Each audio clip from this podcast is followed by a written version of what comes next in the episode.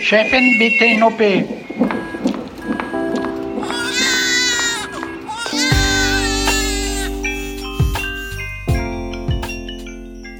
Hallo und herzlich willkommen zur neunten Folge unseres Güncasts, der völlig unzensierten Sprechstunde. Nach unserer Mini-Sommerpause begrüßen wir euch hier bei 32 Grad aus einem Bereitschaftszimmer des Auguste-Victoria-Klinikums in Berlin-Schöneberg. Wir, das sind Julia Prosinger und Esther Kugelbohm vom Tagesspiegel und Dr. Mandy Mangler. Hallo, ich freue mich. Im Güncast vom Tagesspiegel begleiten wir das Leben einer imaginären Frau. Sie hatte bereits zum ersten Mal ihre Tage, hatte das erste Mal Sex, wir haben ihren Zyklus beobachtet, verschiedene Verhütungsmethoden verglichen. Wir haben sozusagen erstmal die Pflicht erfüllt, damit wir uns jetzt endlich das Versprechen aus unserem Jingle einlösen und gemeinsam kommen können, und zwar zur Lust unserer imaginären Frau. Denn welche tollen, lustmachenden Funktionen ihr Körper hat, haben wir ja bis jetzt nur gestreift. Genau, das war in den Folgen 5 und 6. Da haben wir uns intensiv mit der Anatomie von Vulva und Vagina befasst. Wenn ihr mögt, könnt ihr die Folgen gerne nachhören auf Apple Music, Spotify oder überall sonst, wo es Podcasts gibt. Heute soll es aber um die lustmachende Anatomie gehen. Also wie produziert unser Körper Lust? Was oder wer ist daran eigentlich beteiligt? Was passiert in unserem Gehirn, wenn wir einen Orgasmus haben? Was hat die Nebenniere eigentlich mit Liebe zu tun? Und ist die Klitoris nicht unter, sondern vielleicht sogar überbewertet? Keine Sorge zu den eher soziokulturellen Aspekten von Lust, also dem Einfluss von Pornografie, dem Orgasm Gap, denn ja, den gibt es. Kommen wir dann in der Folge danach, also in zwei Wochen. Vielen Dank übrigens auch für euer Feedback, eure Fragen und Themenideen, auch auf Instagram, wo ihr unserem Güncast-Account folgen könnt. Bei Instagram haben wir euch auch zuletzt gefragt, ob ihr ein besseres Wort für Ausfluss wisst. Und ja, auf euch ist total Verlass. Ihr schlagt vor vaginales Wasser oder Fluor, vaginales Sekret, Venustropfen, Schutzflüssigkeit. Mir hat am besten gefallen Zauberwasser. Ja, das finde ich auch toll. Also diese ganzen Begriffe sind schön, weil sie irgendwie so auch ein bisschen Stolz äh, symbolisieren und das ist schön, wenn wir in dem Zusammenhang alle ein bisschen stolzer sind. Und übrigens, weil wir gerade beim Fließen sind, wusstet ihr, dass Lust auf Lateinisch Libido und auch Luxuria heißt, was so viel bedeutet wie Überfluss? Das könnte man auch so interpretieren, irgendwie ist die Lust da, aber sie plagt uns ja auch. Und wenige Kulturen und Gesellschaften haben es ja geschafft, Lust zu akzeptieren und so komplett positiv darzustellen. Im Buddhismus ist sie die Ursache von Unglück. Man will was und das kriegt man dann nicht und dann wird man unglücklich und tut ungewollte Dinge. Und daher ist ja auch das Meditieren erfunden worden, auch um sich von der Begierde zu lösen. Und im Christentum ist Wollust ja sogar eine Todsünde. Äh, Mandy, du als Wissenschaftlerin glaubst natürlich nicht an Todsünden, sondern an die Evolution und alles Evidenzbasierte, äh, was sie so mit sich bringt. Ich könnte mir denken, betrachtet man die Entwicklungsgeschichte unserer menschlichen Spezies, ist das Thema weibliche Lust eher jung. Ja, die Lust der Frauen ist irgendwie nicht die oberste Priorität der Evolution gewesen. Und dazu habe ich übrigens die Sexualmedizinerin Dr. Laura Hatzler gesprochen, die an der Charité arbeitet. Und von ihr habe ich was Spannendes gelernt, ähm, Frauen wurden über die Zeit der Entwicklungsgeschichte der Menschheit sehr oft vergewaltigt und die Vagina von Frauen, die sexuelle Bilder sehen, das kann man messen, die sie subjektiv nicht erregen, wird nämlich trotzdem feucht. Also evolutionsbiologisch wird es dann damit erklärt, dass dann weniger Verletzungen bei ungewollten Sexualkontakten auftreten. Das Feuchtwerden führt dazu, dass Sex möglich ist, ohne subjektive Erregung der Frau, die sozusagen auf ungewollten Sex programmiert ist. Das heißt jetzt aber im Umkehrschluss nicht, dass alle Frauen bei ungewolltem Sex auch immer feucht werden. Nein. Deshalb gibt's ja auch schlimme Verletzungen bei ungewollten Sexualkontakten. Und wir machen bald eine Folge zur sexuellen Belästigung, ähm, aber lasst uns heute von den Fällen ausgehen, in denen es einvernehmlich ist. Ich habe gemerkt bei der Vorbereitung für diese Folge, wie schwer mir das fällt, mich ähm, aufs Positive zu konzentrieren, weil mir einfach auch immer wieder die Fälle von Unterdrückung oder von zum Schweigen bringen eingefallen sind. Ich habe gerade gestern einen sehr tollen Dokumentarfilm gesehen, Female Pleasure heißt der, und man erwartet, es geht um Female Pleasure. Äh, und stattdessen werden fünf Frauen aus unterschiedlichen Kulturkreisen begleitet und porträtiert. Und um was geht's? Um Vergewaltigung, genitale Verstümmelung, Einschränkung der Kunstfreiheit, aber dann eben auch um fehlende Kenntnisse. Und da kommt unsere aktuelle Folge vielleicht wieder ins Spiel. Also lass uns noch mal unser zentrales Lustorgan besprechen, die Klitoris. Die wurde ja, das, das haben wir auch schon in einer Folge besprochen, erst 1998 in all ihrer Verzweigtheit entdeckt. Ja, genau. Bei allen Orgasmen und Lustempfinden der Frau ist das klitorale Organ zuständig und beansprucht. Also ich wiederhole, bei allen Orgasmen ist die Klitoris beteiligt. Also es gibt ihnen nicht den reifen vaginalen Orgasmus und den weniger wertvollen klitoralen Orgasmus. Also auch hier wieder mal Danke für nichts, Herr Freud, der den klitoralen Orgasmus als Zeichen von sexueller und psychischer Unreife sah. Und warum? Alles andere hätte ja die wichtige Bedeutung der Penetration und damit die Rolle des Mannes beim Sex verringert. Und das hätte ihn in seiner Eitelkeit wahrscheinlich schwer gekränkt. Ja, Eitelkeit ist bei Männern natürlich generell ein ganz großes Thema. Ich erinnere mich an die äh, Geschichte einer Freundin, die ähm, penetriert wurde und währenddessen der Mann in einen Spiegel geglotzt hat, der hinter dem Bett hing. Dies nur am Rande. Und, und, und so sich selber dann ähm, bestaunt hat? Sich oder? selber in seinem Wirken bestaunt hat, ja genau. Vielleicht noch applaudiert. ja. Ähm, also sich die klitorale Anatomie zu vergegenwärtigen, lohnt sich total ähm, da man damit ja auch seine eigene Lust viel besser verstehen und bedienen kann. Und dann kann man zum Beispiel verstehen, dass wenn man die Klitorisschenkel massiert oder massiert bekommt, dass das sehr erregend ist. Oder wenn man die Schwellkörper der Klitoris spürt und dann den äußeren Bereich der Vagina massiert oder die Rückseite der Harnröhre. Und dann kann man auch mal beim Orgasmus darauf achten, wie der Orgasmus durch das klitorale Organ und durch das ganze Becken zieht es wird dann immer anders sein, weil kein Orgasmus ist gleich wie der andere. Und dann merkt man, dass manchmal der Orgasmus von oben, so von der Klitorisspitze losgeht, manchmal von der Vagina oder in der Nähe der Vagina und immer anders einfach durch den Körper geht. Dieses sich erkunden ist ja für junge Männer oder alle Personen mit Penis viel einfacher, weil die ihren Schwellkörper einfach direkt in der Hand halten, ihn vergleichen können, begutachten, mit ihm experimentieren und eine richtige Beziehung eigentlich zu ihm entwickeln können. Und Namen geben. Genau. Ähm, aber deshalb haben ja auch die meisten Männer ihren, ihren ersten Orgasmus beim Solo-Sex, was bei den Frauen ja nicht unbedingt immer so ist. Viele erleben ihren ersten Orgasmus mit einem Partner oder mit einer Partnerin, äh, der oder die ihnen dann den Weg dahin zeigt. Wie war das bei euch mit der Masturbation? Ja, eigentlich sehr gut, aber auch bei der Masturbation hätte ich mir mehr so hm, das Fallen von Tabus gewünscht und mehr Informationen. Und ich finde, dass es auch wirklich bereichernd war, sich die Anatomie der Klitoris so klar nochmal zu vergegenwärtigen und sich bewusst zu sein, wie das alles beieinander liegt. Und äh, dadurch ist es viel einfacher zu bedienen, finde ich.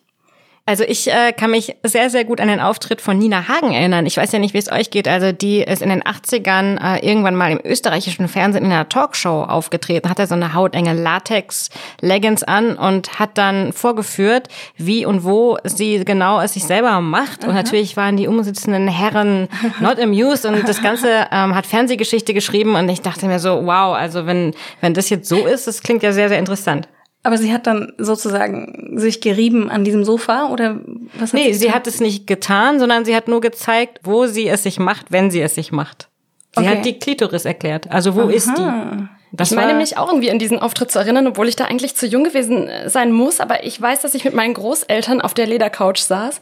Und Nina Hagen war im Fernsehen. Vielleicht hat, sie, vielleicht hat sie das dann wiederholt im deutschen Fernsehen Jahre später oder das so. Ist mit Sicherheit immer in irgendwelchen Top Ten die besten Fernsehmomente wiederholt worden. Der Moment, dass meine Oma wortlos aufstand und einen Obstteller zurechtmachte. ich weiß, ich fand Masturbation, ich fand immer, dass, dass durch Masturbation erzeugte Orgasmen irgendwie weniger wert sind als die, die mir ein Mann verpassen konnte.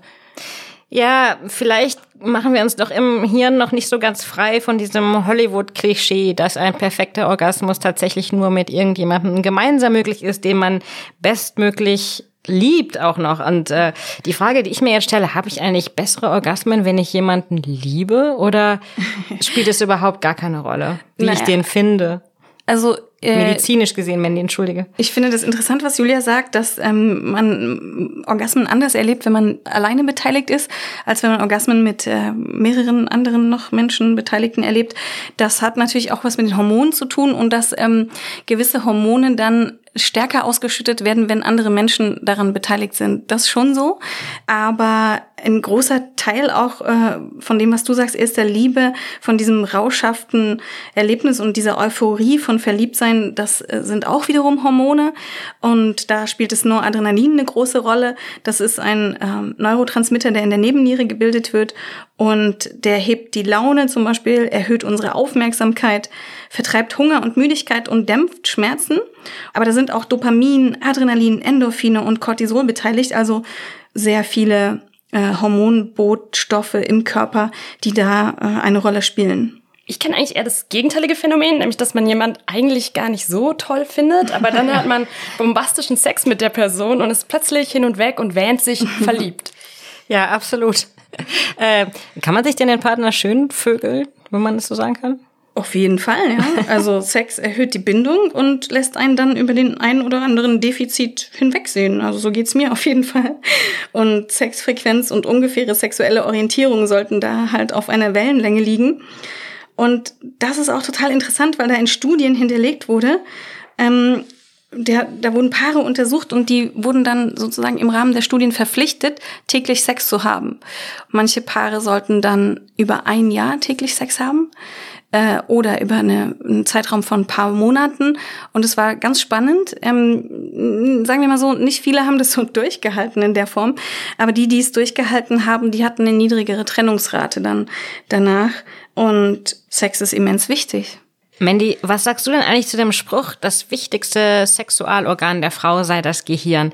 Ich habe mir nämlich so gedacht, das könnte doch auch nur ein Mythos sein, der eigentlich von Männern erfunden wurde, die zu ungeschickt sind ähm, für das Berühren der komplizierten, der ach so komplizierten weiblichen Anatomie. Denn so ein Gehirn, da hat man ja eine sehr gute Ausrede. Das kann man ja nicht gerade anfassen, wenn man nicht Neurochirurg ist.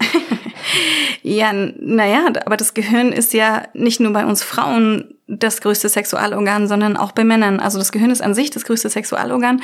Nicht nur, weil viele von diesen Hormonen, die beim Sex ausgeschüttet werden, direkt aus dem Gehirn kommen, sondern natürlich auch, weil dort alles andere passiert, die Kontrolle über unseren Körper, die wir dann vielleicht loslassen oder die mm, Fantasien und auch die Liebe kommt ja aus dem Gehirn. Und da ist der Hypothalamus das, das, also im Gehirn der Dirigent und die Hormone sind dann das Orchester und die, das wird dann rausgefeuert beim Sex. Ja, diese ganzen Hormone werden rausgefeuert und Oxytocin, das Hormon, das die Bindung erhöht, das ist extrem wichtig für unser menschliches Zusammenleben. Und bei jeder Berührung wird es ausgeschüttet. Aber natürlich geht es auch um Fantasien und da kommen wir dann in der nächsten Folge dazu. Angenommen, ähm, unsere junge Frau, die wir durchs Leben begleiten, masturbiert und erlebt einen oder mehrere Orgasmen. Was geschieht denn da eigentlich ganz genau im Körper? Also ich erinnere mich, dass bei meinen Eltern stand früher ein Buch im Regal, äh, in dem unter anderem äh, Magengeschwüre beschrieben wurden, aber auch die weibliche Erregungskurve. Und da stand drin, es gibt eine Erregungsphase, eine Plateauphase, eine Orgasmusphase und eine sogenannte Rückbildungsphase. Aber wer hat denn eigentlich diese Beschreibung vorgenommen? Und Mandy, klär uns auf, was geschieht da eigentlich im Körper? Also da gibt es verschiedene medizinische Pioniere, zum Beispiel William Howell Masters und Virginia Johnson. Die haben in den 1950ern ähm, Menschen dann unter Laborbedingungen beim Sex beobachtet und unter anderem dieses Vier-Phasen-Modell beschrieben. Das gilt aber inzwischen auch schon wieder als überholt, weil es eben nicht immer so akkurat abläuft, also eins nach dem anderen, sondern weil das immer ein bisschen anders ist und auch bei verschiedenen Menschen immer ein bisschen anders ist. Äh, zu dem ganzen Thema Masters und Erforschung der Sexualität gibt es übrigens eine sehr gute Serie, äh, die schon vor ein paar Jahren rausgekommen ist. Sie heißt Masters of Sex und sie beschreibt so ein bisschen, wie sich dieses sehr ungleiche Forscherteam getroffen hat und wie sie halt. Hallo Markus, ja, schön, dass sorry, du da bist. Sorry, dass ich mich wieder einschalte. Äh, Nein, es ist total okay. Das letzte Mal hast du dich eingeschaltet bei der äh, Vagina Dentata. Du hast eine sehr, sehr große Filmografie. Wir sind sehr, sehr froh, dass du bei uns bist. Ja. Und Markus, du hattest ja Geburtstag und deswegen haben wir diesmal ein ähm, Mitbringsel dir mitgebracht. Er steht hinter dir. Okay. Schau dich um und wir gratulieren dir nochmal ganz herzlich zum Geburtstag. Herzlichen Glückwunsch. Wenn du möchtest, mach's doch gleich auf. Ist das das hier mit den Avocados? Genau. Also, äh, es ist ein kleines rosanes Geschenk, das finde ich äh, nett, äh, mit freundschaftlich guckenden Avocados. ähm, naja, sich umarmten, Oxytocin ausschüttenden Avocados so, natürlich. Das neue Superfood. Ah, ich mach das mal auf. Ah, das ist eine, ich sehe es eine Tasse. ähm, das ist eine I Heart, ich liebe meinen Penis-Tasse. Entschuldige, Markus. ähm, ja, nächste Woche, am Wochenende kommen meine Eltern zu Besuch. Dann weiß ich schon mal, woraus die ihren Kaffee trinken können. Das und die Hodenwärmer kannst ja. du ihnen präsentieren. So, ich setze mich wieder an meinen Mischpult. Okay, jetzt aber zurück. Wir haben ja hier ernste Fragen gestellt, nämlich was passiert eigentlich, wenn wir einen Orgasmus haben? Was passiert da eigentlich im Körper, Mandy? Dann jetzt so rein medizinisch, ja? Wie alles hier. Die Vagina wird nass und der Blutfluss höher, die Klitoris schwellt an und das Genital wird dunkler, die Vulvalippen werden größer und öffnen sich, Gebärmutter und Cervix ziehen sich in den Körper zurück und die Vagina wird länger. Herzklopfen tritt auf, schnellere Atmung, die Temperatur steigt, die Brust wird größer und die Nippel härter. Die Haut glänzt, das Gesicht wird röter und bei Penetration zieht sich die Vagina dann zusammen und beim Orgasmus kommt es dann zum rhythmischen Zusammenziehen von Vagina, Anus, Uterus, Klitoris, also alles, was da so ist im Becken. Und es kommt dann so zu 10 bis 15 Kontraktionen, also Wellen. Und die initialen Wellen, die sind dann immer stärker und dann nimmt die Intensität und die Stärke ab und dann schwitzt man und weitere Muskelkontraktionen überall anders im Körper und dann, dann Entspannung.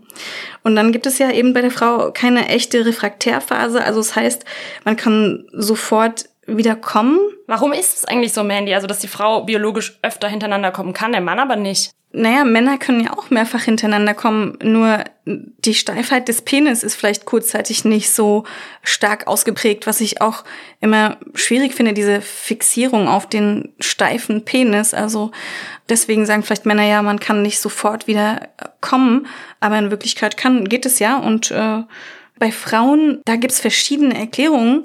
Eine davon ist, dass eben die Frau möglichst adhärent an den Mann sein soll, also möglichst ähm, begeistert und langfristig gebunden, damit sie sich eben mit dem abgibt und der dann wieder sein, wiederum sein Sperma unterbringen kann und sich fortpflanzen kann oder sie beide gemeinsam. Aber diese Kontraktionen, die führen auch schon so ein bisschen dazu, dass das Sperma dann schön durch das ganze Becken an die Stelle hinkommt, wo es denn hinkommen soll, nämlich in die Eileiter zu der Eizelle und zur Befruchtung. Neben der Klitoris, Mandy, gibt es ja noch ganz andere Punkte, die angeblich auch ganz wichtig sind, ähm, fürs Lust erzeugen können. Einer davon ist der sogenannte G-Punkt. Da gibt es immer noch großen Streit um die Existenz. Ja, ich habe mal bei PubMed nachgeschaut, also das ist ja unsere riesige medizinische Datenbank. Und die Studien, die den G-Punkt negieren und die, die ihn beweisen, die sind halt direkt untereinander publiziert. Also ähm, es gibt auch große Reviews, also Studien, die ganz viele Studien zusammenfassen und dann analysieren. Und die fragen heute noch, existiert der G-Punkt? Also auch ganz frische Studien.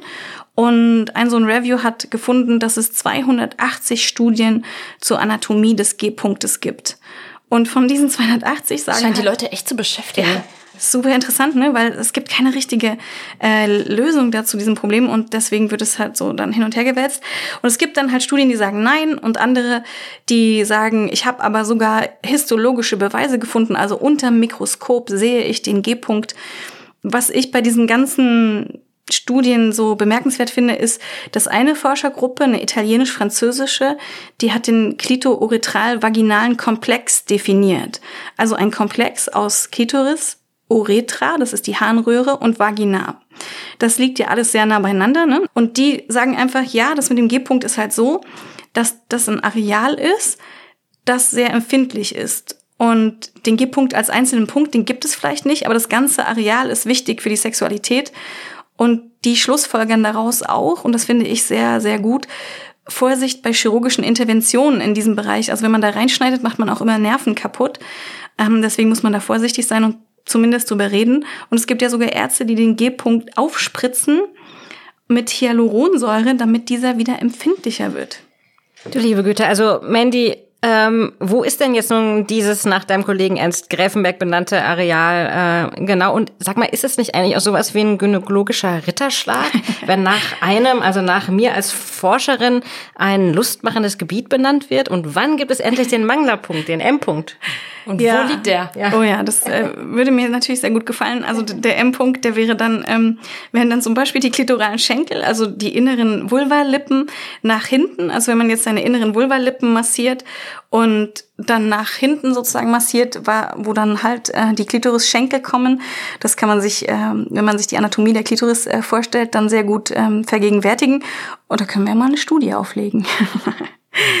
also wir können uns einigen eigentlich, dass das Areal, was an der vorderen Seite der Vagina liegt und mit den Fingern so nach ein paar Zentimetern erreichbar ist, dass das empfindlich und stimulierbar ist. Und man kann sich auch beim Sex mal konzentrieren und diese Stelle bewusst fühlen. Und ähm, also was man nicht erwarten kann, ist, dass der wie so ein Schalter funktioniert. Also ich fasse den an und ab geht's. Mandy, nur damit ich das wirklich richtig verorte, das ist schon dieses Areal, was sich so ein bisschen anfühlt wie ein Schwamm. Ja, also wir können ja mal äh, den Finger in die Vagina stecken und dann nach oben tasten, ähm, so ein paar Zentimeter vom Eingang. Dann ist da so ein Knochen, da spürt man, dass es hart wird. Und dann hast du völlig recht, Julia, ist da so eine Erhebung, mehr oder weniger. Und die ist so ein bisschen dicker als der Rest der Vagina-Haut. Und das ist die Rückseite der Harnröhre, ja. Und da hat die Natur so eine Art Polster eingebaut, damit diese Rückseite der Harnröhre jetzt nicht ständig beim Sex und bei Penetration so ganz doll beansprucht wird. Und ähm, das ist der sogenannte G-Punkt. So. Also im Prinzip ein Airbag. ja, ein Airbag. Und deswegen finde ich das, was diese italienisch-französische Studiengruppe sagt, mit diesem klitouretralen vaginalen Komplex, also dass das die Rückseite der Harnröhre ist und dass da eine gewisse Empfindlichkeit besteht, weil das ganze Becken nun mal irgendwie rezeptiv ist für Berührung und empfindlich, dass das für mich ist das sehr logisch. Und das mag bei manchen mehr sein und bei manchen weniger. Manche mögen das vielleicht nicht so oder macht ihnen nicht so Lust, da anzufassen. Manche brauchen ein bisschen und finden das erst beim zehnten, fünfzehnten Mal schön, wenn man da anfasst. Und manche finden das super. Was doch auch toll am G-Punkt ist, ist, dass da wirklich jeder Finger und eigentlich auch jeder Penis rankommen kann. Ja. Aber ähm, also ich glaube, der G-Punkt ist derart mystifiziert, dass man oft denkt, also wenn ich den erstmal finde, dann ist alles total einfach und alle Probleme lösen sich. Aber das ist halt nicht so.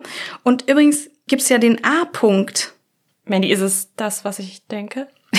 Nein, also es ist nicht das, was du denkst. Es handelt sich also bei dem A-Punkt um die anteriore erogene Zone der Fornix. Das nennt man auch AFE-Zone. Und das ist super spannend, weil das hat der malaiische Gynäkologe Chua Chi An beschrieben vor kurzer Zeit, also rein äh, wissenschaftlich vor kurzer Zeit, so vor circa 20 Jahren. Und das Wissen darum schreitet auch nur extrem langsam voran. Und der hat eine Studie publiziert und kam zu dem Schluss, wenn jetzt zu ihm eine Frau kommt mit Beschwerden wie Trockenheit der Vagina oder Schmerzen oder auch so unangenehmen Gefühlen während dem Sex, dann kann man durch ein Berühren des A-Punktes ähm, nach 10 bis 15 Minuten Stimulation eine Verbesserung erfahren. Und 15 Prozent der Frauen haben wohl sofort einen Orgasmus mit Befeuchtung, wenn man dort stimuliert, weil dieser A-Punkt verbunden ist mit dem klitoralen Organ und dann dort für ein sehr sensitives Gefühl sorgt. Und es liegt also dass die Vagina feucht wird, wenn man den A-Punkt stimuliert, das liegt daran, weil da so eine Drüsen sind in dem Bereich und die sondern Flüssigkeit ab, wenn man diesen A-Punkt stimuliert.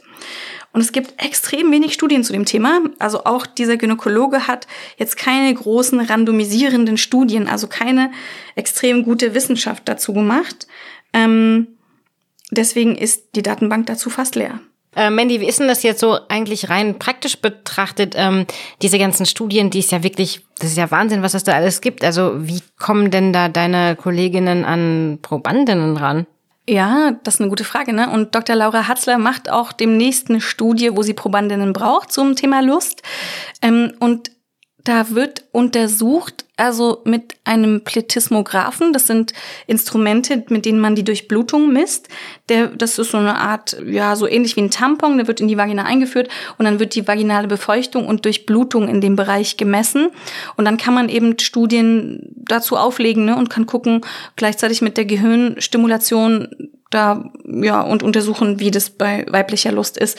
Aber warum denn nicht? Würdet ihr da nicht mitmachen? Wenn also, es der Wissenschaft dient. Nur, ja. für, nur für die Wissenschaft. Nur für die Wissenschaft. Ja, nur für die Wissenschaft. Sex hinter einer Glasscheibe ist halt schon beobachtet von einem Forscherpaar. Im MRT. Alle schreiben mit, ne? Ähm, ja, naja, aber ähm, ich glaube, das ist hilfreich, ne? Also unsere HörerInnen können sich bei Dr. Hatzler melden. ja, ja. Mandy, aber wir haben immer noch nicht geklärt, äh, der A-Punkt, wo ist er denn jetzt? Also wir bitten dich jetzt um das offizielle Spekulum der Erleuchtung. Könntest du einmal einleuchten? Ja, also wir, Licht ins Dunkel. Wir, wir gucken jetzt mal, wir gucken jetzt mal in die Vagina. Also man kommt selber nicht so gut ran. Das ist der also Wermutstropfen des A-Punktes.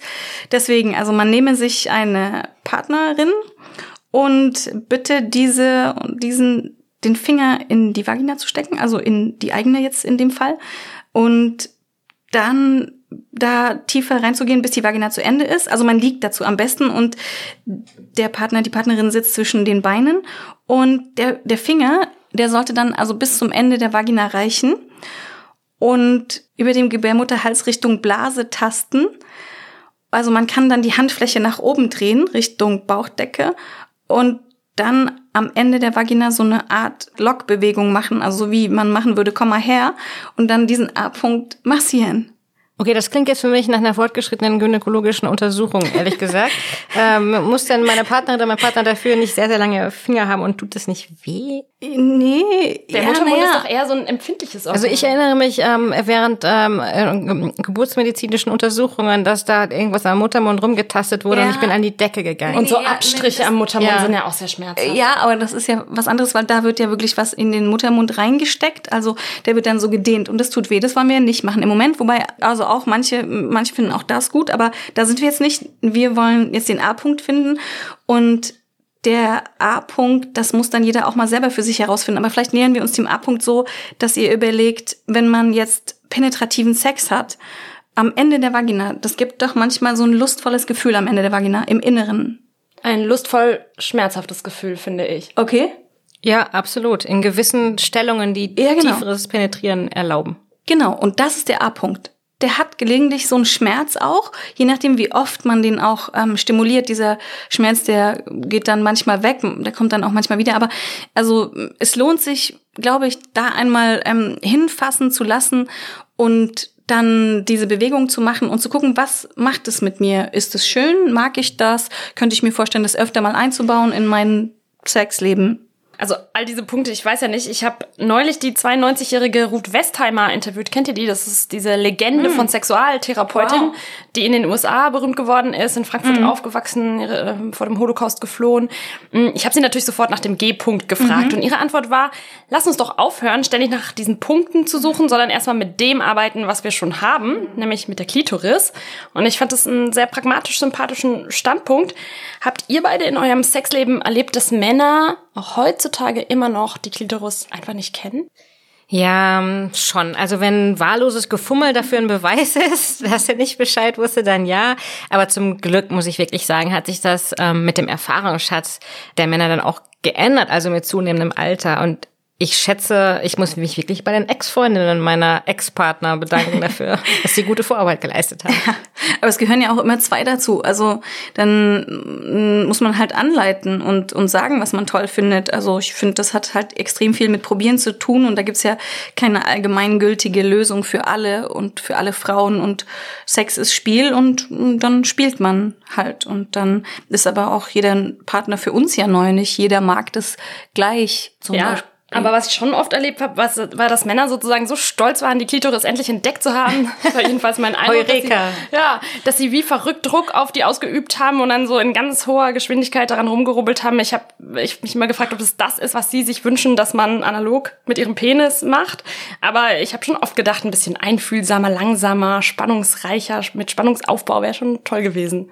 Ja, äh, das kann ja auch dann unangenehm werden, weil der Penis hat ja nicht so viele Nervenenden wie die Klitoris, die hat ja sehr viele Nervenenden. Aber auch da, finde ich, lohnt es sich zu sagen, oh, ein bisschen mehr rechts, links, mehr nach oben oder mach mal so oder weniger doll oder.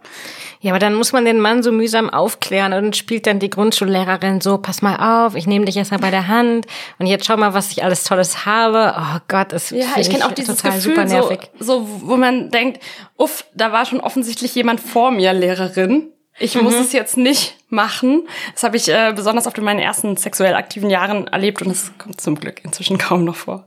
Aber ähm, wir wissen ja auch nicht unbedingt, was allen, es ist ja auch nicht bei allen Männern gleich, wie es denen gefällt und oder bei allen Partnern, bei allen Menschen und äh, jeder ist individuell verschieden. Deswegen hm. ja, absolut. Das, das ja stimmt, aber dann muss man sich auch sicher sein, dass die lange Ausbildung sich auch wirklich lohnt und man lange zusammen bleibt. Also die, die Investition. Investition in die Zukunft.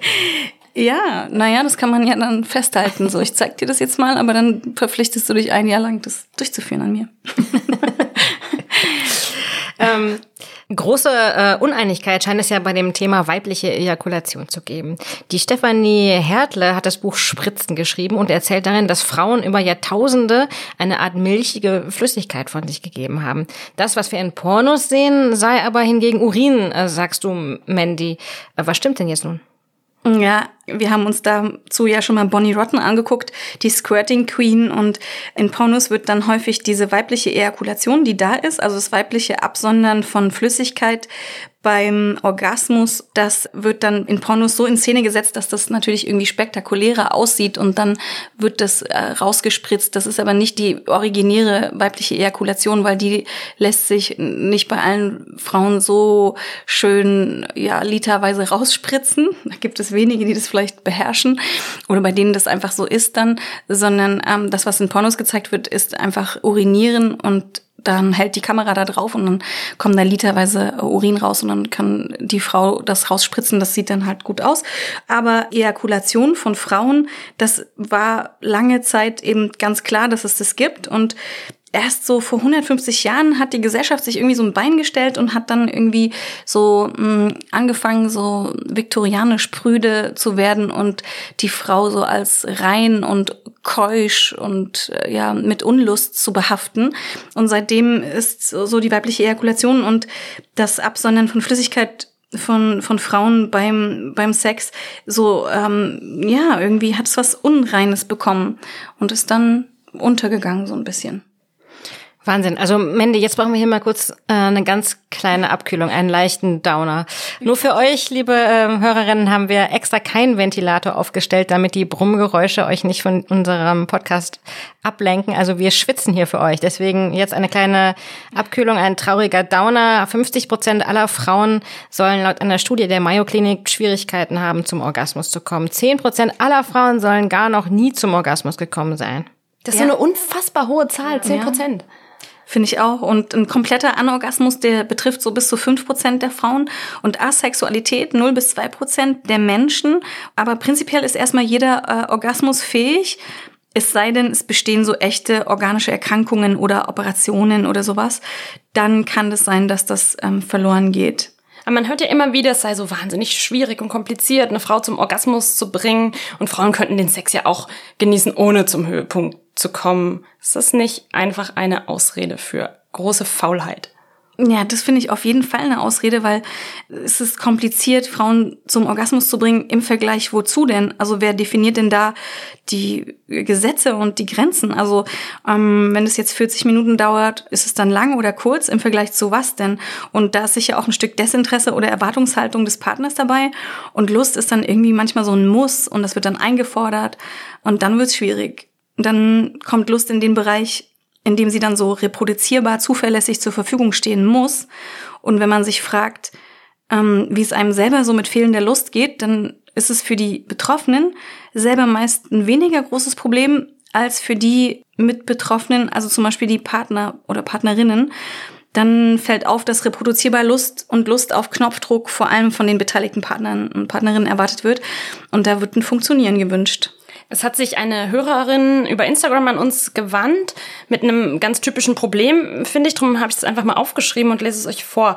Sie sagt, ich habe echt Probleme, was die Libido an sich angeht. Klar, ich werde feucht, ich finde es toll, eine Person zu küssen und auch rumzumachen.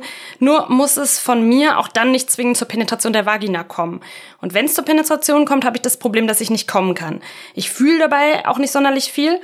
Und eventuell kannst du, Mandy, mal erklären, woran das liegt, weshalb man als Frau nicht viel spürt oder empfindet. Deshalb bin ich auch noch nie vaginal gekommen, sagt sie. Sie sagt auch, die Klitoris sollte natürlich nicht untergehen, nur wollte sie ähm, verdeutlichen, dass sie noch nie am G-Punkt so stimuliert wurde, dass sie viel spürt oder es überhaupt zum Orgasmus kommt. Ähm, sie sagt, wenn ein Partner sie klitoral befriedigt, dann sei es fast unmöglich, zum Orgasmus zu kommen. Bei, bei zehnmal würde es höchstens einmal gelingen und sei dann auch echt mühsam, dauert 30 bis 40 Minuten. Sie versucht sich immer total zu entspannen und nicht kommen zu müssen, aber es klappt dann auch nicht wirklich. Und wenn sie sich's allein macht, dann dauert das auch länger, circa 20 Minuten, aber da klappt es eben eher unproblematisch, dann auch zweimal hintereinander. Sie sagt auch so, jetzt habe ich einen halben Roman hier runtergeschrieben und wollte mich einfach mal bei euch melden. Eventuell haben andere Frauen ja ähnliche Probleme und ihr bringt es unter. Das mit dem halben Roman ist überhaupt kein Problem. Wir freuen uns über jede Nachricht und Mandy, du hast tatsächlich was dazu zu sagen, oder?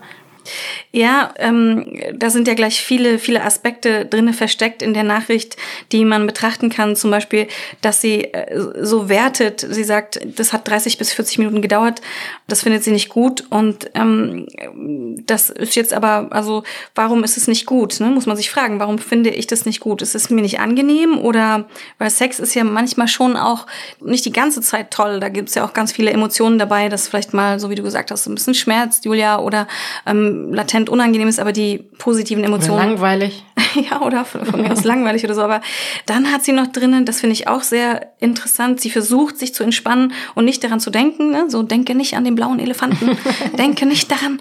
Und ähm, das ist natürlich auch was, was irgendwie total gemein ist, weil das ist schwierig, so, dass ich mich jetzt entspannen muss.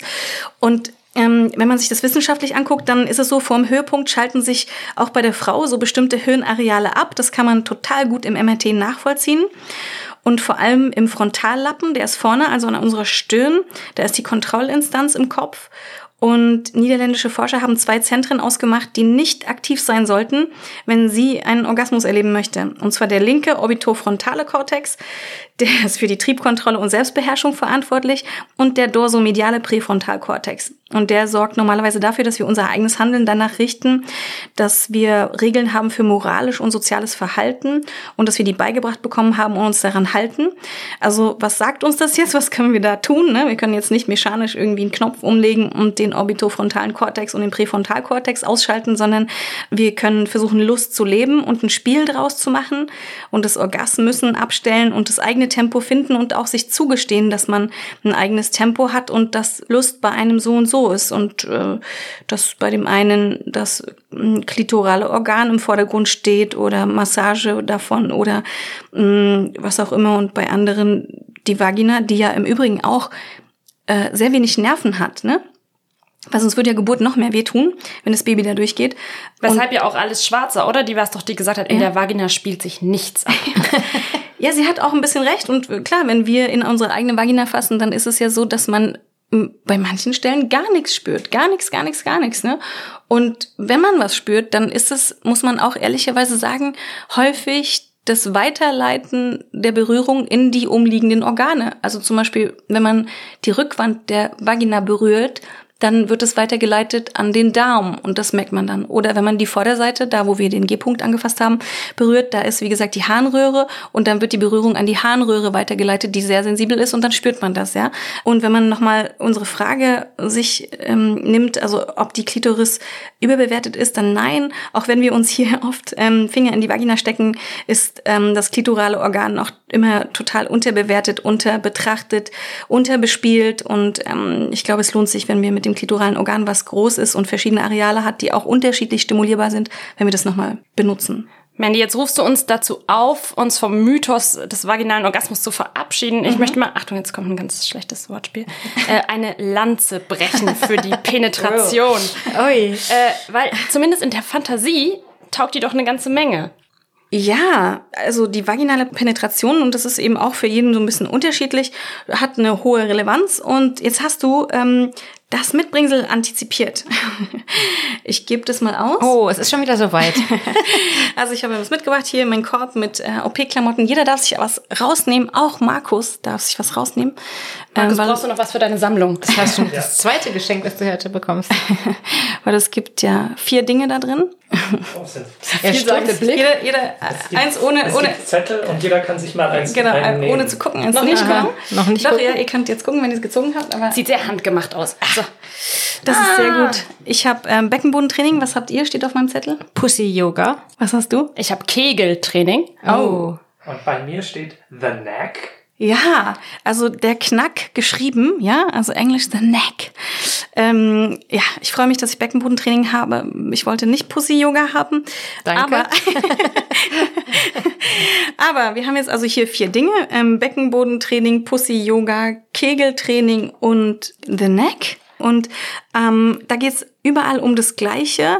Und zwar um das Training des Beckenbodens und damit vielleicht auch eine erhöhte Möglichkeit, vaginale Penetration äh, intensiver wahrzunehmen oder mehr Blut und Sauerstoff ins Becken zu shiften und dadurch eine bessere äh, Wahrnehmung des Orgasmus und des Sexes zu haben. Und übrigens, ähm, auch Männer können Beckenbodentraining oder The Neck oder Pussy Yoga oder Kegeltraining machen. Bei Männern ähm, beugt es zu frühen Ejakulationen vor oder auch Erkrankungen und erektiler Dysfunktion. Also auch für Männer ist es gut und deswegen machen wir das jetzt. Und diese vier Dinge, die wir heute mitgebracht haben, die zielen alle auf das äh, gleiche ab, nämlich, das Diaphragma des Beckens zu trainieren. Und da gibt es das Diaphragma pelvis, Diaphragma orogenitale. Und ihr müsst euch das so vorstellen, dass also der Beckenboden, das ist eine Muskelplatte bei Männern und bei Frauen, der ist wie eine Hängematte und dichtet unser Becken nach unten ab, so dass die Organe nicht rausfallen, ja? Also eine Muskelhängematte. Und jetzt machen wir einmal ähm, Training davon. Und zwar gibt es da ganz viele verschiedene Möglichkeiten. Und eine ist zum Beispiel ähm, der Aufzug, der durch die Vagina geht. Da kann man also die Vagina anspannen oder der Bereich, der hinter dem Hoden liegt. Ähm, und dann ziehen wir das ins Innere des Körpers rein. Und zwar möglichst so wie so ein Aufzug in Etagen, vier Etagen. Also von innen ziehen wir es hoch, ziehen wir es rein, ziehen es rein, ziehen es rein. Vier Etagen und dann fahren wir wieder runter mit dem Fahrstuhl und lassen die Muskeln locker und entspannen den Beckenboden. Jeder sollte sich so eine Art Beckenbodentraining und Pussy-Yoga organisieren und das mehrfach am Tag machen, zum Beispiel zehn Kontraktionen. Aber wenn man auf den Bus wartet oder beim Friseur ist, dann Steht doch immer in so Frauenzeitschriften, diese Übungen können Sie wunderbar am Schreibtisch machen, weshalb ich ganz oft im Büro denke, macht ihr alle gerade. Und the neck, das was Markus gezogen hat, das ist also, bevor man hustet, niest oder irgendwas anhebt, den Beckenboden bewusst richtig zusammenziehen, so ganz stark zusammenziehen. Und das, was wir jetzt gemacht haben, das hat verschiedene Vorteile, nämlich ähm, besseres Bewusstsein beim Sex, aber auch Vorbeugen von Problemen, die dann später im Alter bestehen, die Kontinenzprobleme sein könnten. Ein starker Beckenboden ist sehr gut. Und beim Sex kann man übrigens das auch, wenn man dann vaginale Penetration macht, dann kann man mal den Beckenboden anspannen und gucken, was das mit einem macht. Das machen wir. jetzt. Also ich habe jetzt das Gefühl, wir sind zwar mit dieser Folge äh, am Ende, aber äh, wie wir schon am Anfang angekündigt haben, mit dem Thema äh, noch ganz, ganz lange nicht. Wir machen einfach noch mal eine Folge. Ja, unbedingt, denn ich habe dann den Orgasmus-Masterin-Plan dabei und von dem will ich euch dann gerne berichten. Was für ein guter Cliffhanger, Mandy.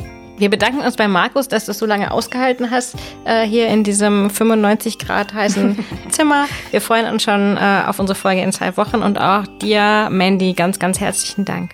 Ja, sehr gerne. Bis bald. Tschüss. Bis bald.